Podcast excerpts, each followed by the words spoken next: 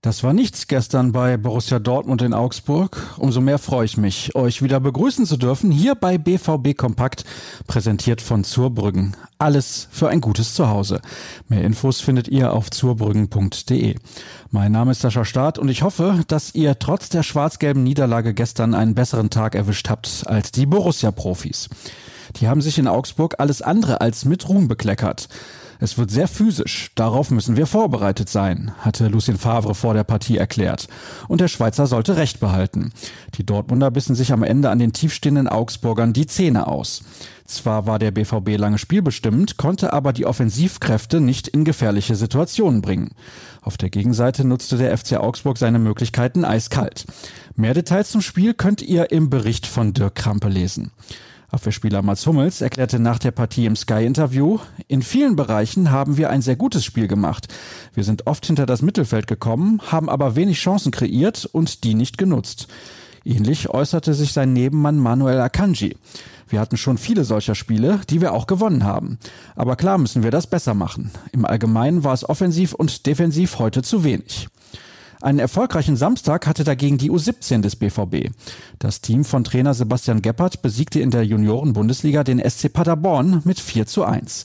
Nach dem 3 zu 3 zum Auftakt bei Borussia Mönchengladbach konnte also der erste Saisonsieg gefeiert werden.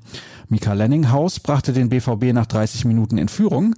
Marc-Niklas Düring ließ einen Doppelpack folgen, ehe Isaac Nwachuku zum Endstand traf. Highlights der Partie findet ihr auf soccerwatch.tv. Schauen wir voraus. Für die Dortmunder Profis steht am heutigen Sonntag ein gemeinsames Auslaufen am Trainingszentrum in Brakel an. Volles Programm gibt es dagegen bei uns. Eine schriftliche Analyse zum Augsburg-Auftritt werdet ihr im Laufe des Tages auf unserer Website finden. Die Einzelkritik und den Kommentar zum Spiel gibt es bereits auf ruhrnachrichten.de.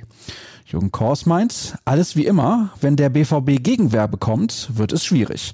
Zudem könnt ihr dort auch, wie gehabt, Noten für die Leistung der Akteure verteilen. Zwar waren die Profis gestern schon im Einsatz, doch auch heute gibt es wieder schwarz-gelben Fußball zu sehen. Um 11 Uhr empfängt die U19 der Borussia Alemannia Aachen. Wie schon die Partie der U17 wird auch das Spiel der Mannschaft um Supertalent Yusufa Mokoko live und in HD-Qualität auf soccerwatch.tv übertragen. Noch nicht auf dieser Plattform zu sehen ist der Kick der Amateure. In der Regionalliga West trifft das Team von Enrico Maaßen heute um 14 Uhr in der Roten Erde auf den Bonner SC. Während der BVB nach fünf Partien punktgleich mit Tabellenführer Viktoria Köln ist, haben die Gäste erst drei Spiele absolviert und dabei nur einen Punkt geholt. Die zweite ist also der Favorit.